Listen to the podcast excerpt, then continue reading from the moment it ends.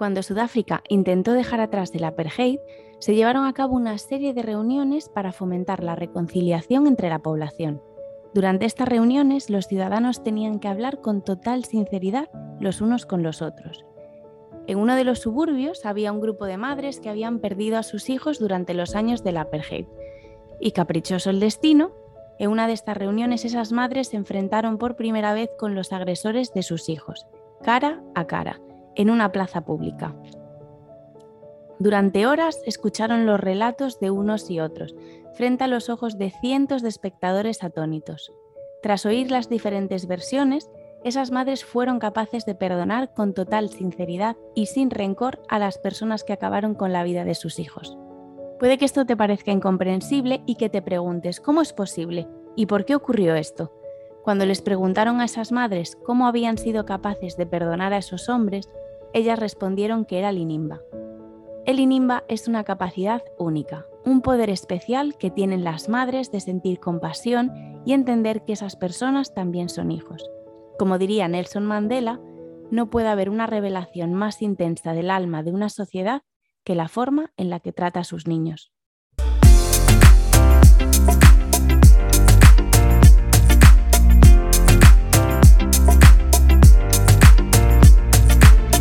Hola, soy Sara Guzmán y esto es Inimba, el podcast de Me lo dijo la matrona. Bienvenidas y bienvenidos.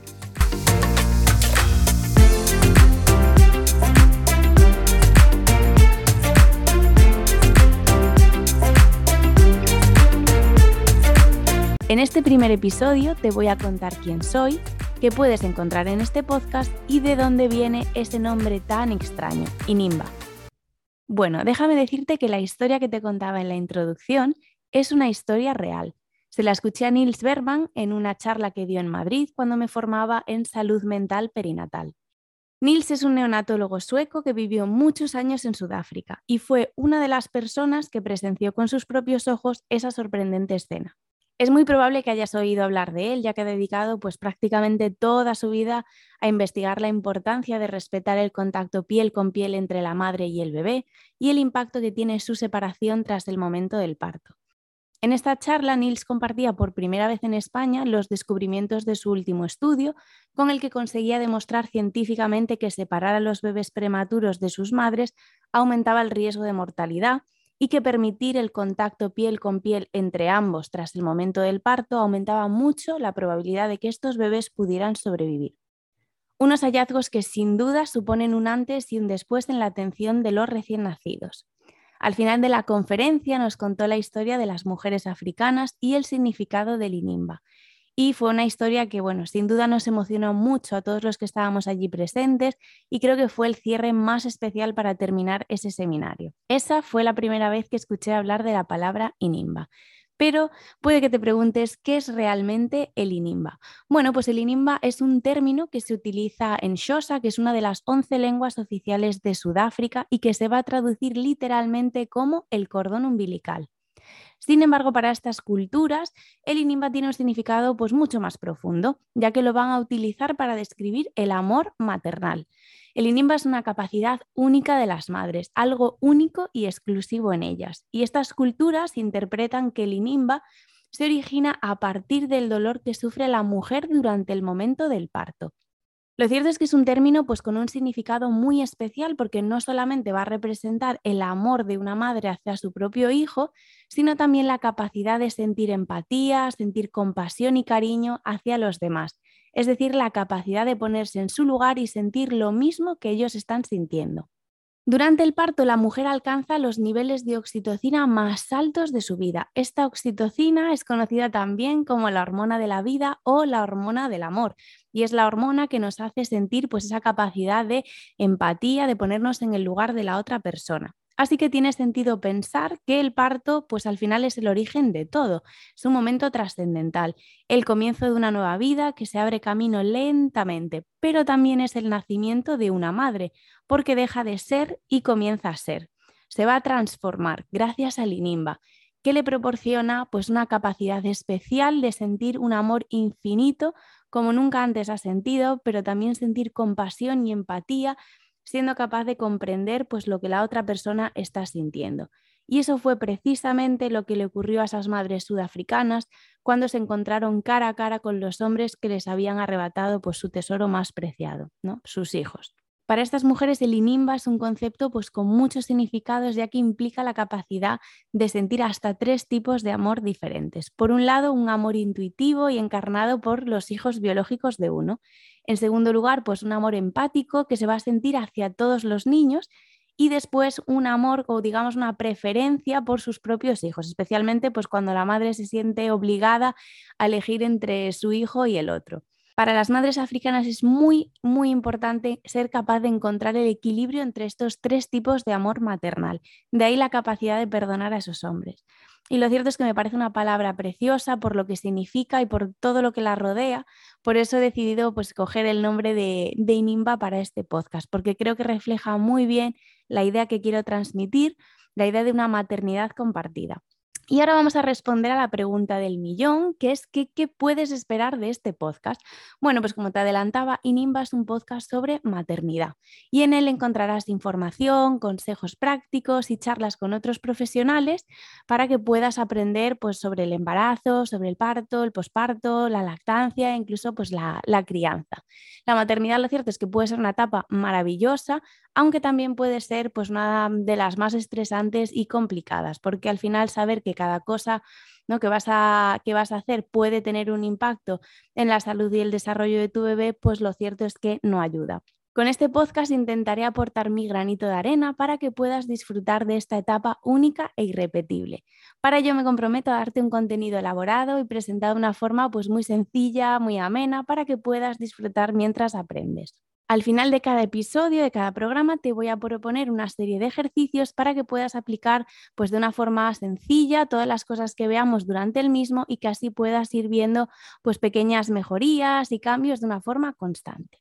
Y bien, ¿quién está detrás de todo esto? Bueno, pues mi nombre es Sara Guzmán, soy asturiana, pero lo cierto es que viví la mayor parte de mi vida en A Coruña, de ahí mi marcado acento gallego. Con 24 años me mudé a Londres, donde viví durante aproximadamente 7 años. Allí en Inglaterra trabajé como enfermera y estudié la especialidad de matrona y trabajé en dos hospitales amigos de la infancia. Aunque lo más importante para mí es que desde el 2020 soy madre y eso me ha enseñado más sobre el embarazo, sobre la maternidad, que todos los cursos, la carrera o la experiencia en los hospitales. Me ha ayudado una cosa fundamental y es saber las cosas desde otro punto de vista, desde tu perspectiva a sentir contracciones, a sentir dolor, miedo, inseguridad, pero también emoción y felicidad.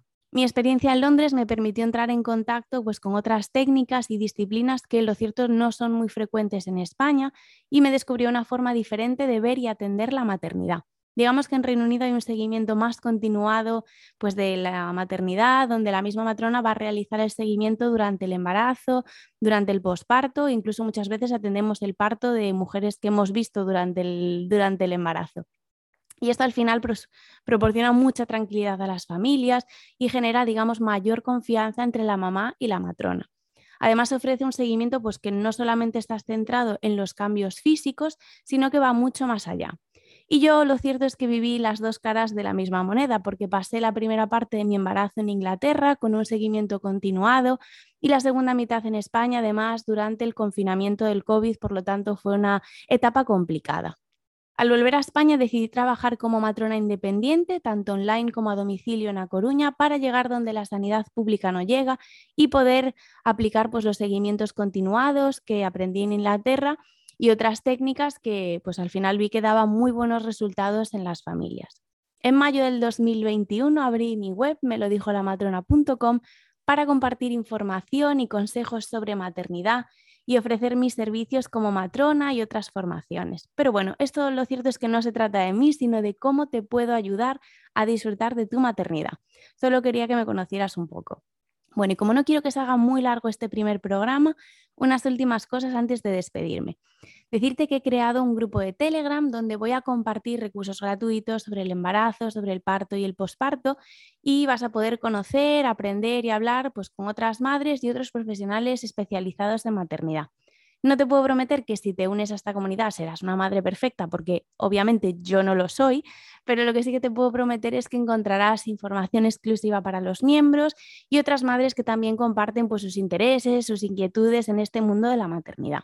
Te dejo el enlace del grupo de Telegram en las notas del programa que vas a encontrar en www.melodijolamatrona.com barra podcast. Antes de despedirme, en cada programa voy a compartir una serie de ejercicios o, como me gusta llamarlos a mí, semillas de aprendizaje. La idea es resumir el capítulo en unas tres ideas o tres ejercicios que te puedan ayudar para llevarlo todo a la práctica y que digamos que puedas sacar un mayor aprendizaje de todo lo que veamos durante el episodio. Así que bueno, vamos a, con las tres semillas de este, de este programa, de este episodio. para empezar, unas semillas muy sencillitas. En primer lugar, pues lo primero que te unas al canal de Telegram, vas a encontrar el enlace en la página que te comentaba anteriormente. En segundo lugar, pues que digas hola, que te presentes y que nos cuentes un poquito más acerca de ti, de quién eres. Y la tercera semilla, que nos digas una persona, un libro, una frase o incluso una película que te hayan marcado, que te hayan inspirado a lo largo de tu vida aunque en este capítulo te he mencionado a Nils Berman y la frase de Nelson Mandela y también la palabra Inimba, te voy a decir los que más me han marcado a mí. Una persona que me ha inspirado. Bueno, pues sé que sonará muy tópico, pero sin duda la persona que más me ha inspirado a mí ha sido mi madre. Yo soy quien soy eh, a día de hoy gracias a ella. Ella me ha enseñado pues, a ser valiente, a luchar por lo que realmente quiero y a no dejar de aprender y formarme nunca, así que se lo debo todo. Una de las cosas además que comprendí cuando sostenía a mi hijo por primera vez entre mis brazos es cuánto pues una madre puede querer a sus propios hijos y cuánto me quiere a mí mi propia madre. No es que no lo supiera antes, no me malinterpretes, pero digamos que por primera vez en mi vida pues me puse realmente en la piel y en el lugar de mi madre y comprendí pues lo muchísimo que, que ella me quiere a mí. Y este podcast trata precisamente de eso, de la maternidad. Así que sí, mi madre es la persona que más me ha inspirado a lo largo de mi vida. Una frase, pues he elegido una frase de Luis Zamperini, que es un atleta estadounidense y que participó en los Juegos Olímpicos de 1936. Durante la Segunda Guerra Mundial vagó a la deriva durante nada más y nada menos que 47 días en medio del Océano Pacífico después de sufrir un accidente y que la avioneta en la que él viajaba se estrellase. Posteriormente, Zamperini fue capturado por soldados japoneses que lo mantuvieron prisioneros durante meses. Así que digamos que, su vida es eh, pues todo un ejemplo. Y la frase que he elegido dice así, he llegado hasta aquí y he decidido no rendirme, porque a lo largo de mi vida siempre he terminado la carrera. Bueno, esta no es una frase escogida al azar, lo cierto es que es una frase muy especial para mí porque me recuerda mucho a los años que viví en Inglaterra, cuando al final sentía morriña porque echaba de menos a mi familia, echaba de menos pues a mi tierra. Esas palabras siempre me animaban y me empujaban a continuar un poquito más allá, ¿no? Ir un pasito más allá y lo siguen haciendo a día de hoy. Y por último, un libro, pues lo cierto es que me encanta leer, aunque es verdad que no leo pues todo lo que me gustaría, un poco por falta de, tiempo y de, pues, de organización en mi día a día, pero si tuviera que quedarme con un solo libro, ese sería sin duda El Principito. Me recuerda muchísimo a mi infancia, creo recordar que lo leí por primera vez cuando tenía unos 9 o 10 años y que, bueno, lógicamente, pues eh, en aquel entonces no, no entendía muy bien su significado, pero sí que es verdad que de vez en cuando vuelvo a leerlo, nunca me canso de hacerlo y siempre sigo aprendiendo nuevas cosas. ¿no? Creo que es un libro muy especial que nos lleva a cuestionarnos de qué forma estamos viviendo y nos incita un poco a tomar conciencia sobre qué podemos hacer para aprender a ser mejores personas.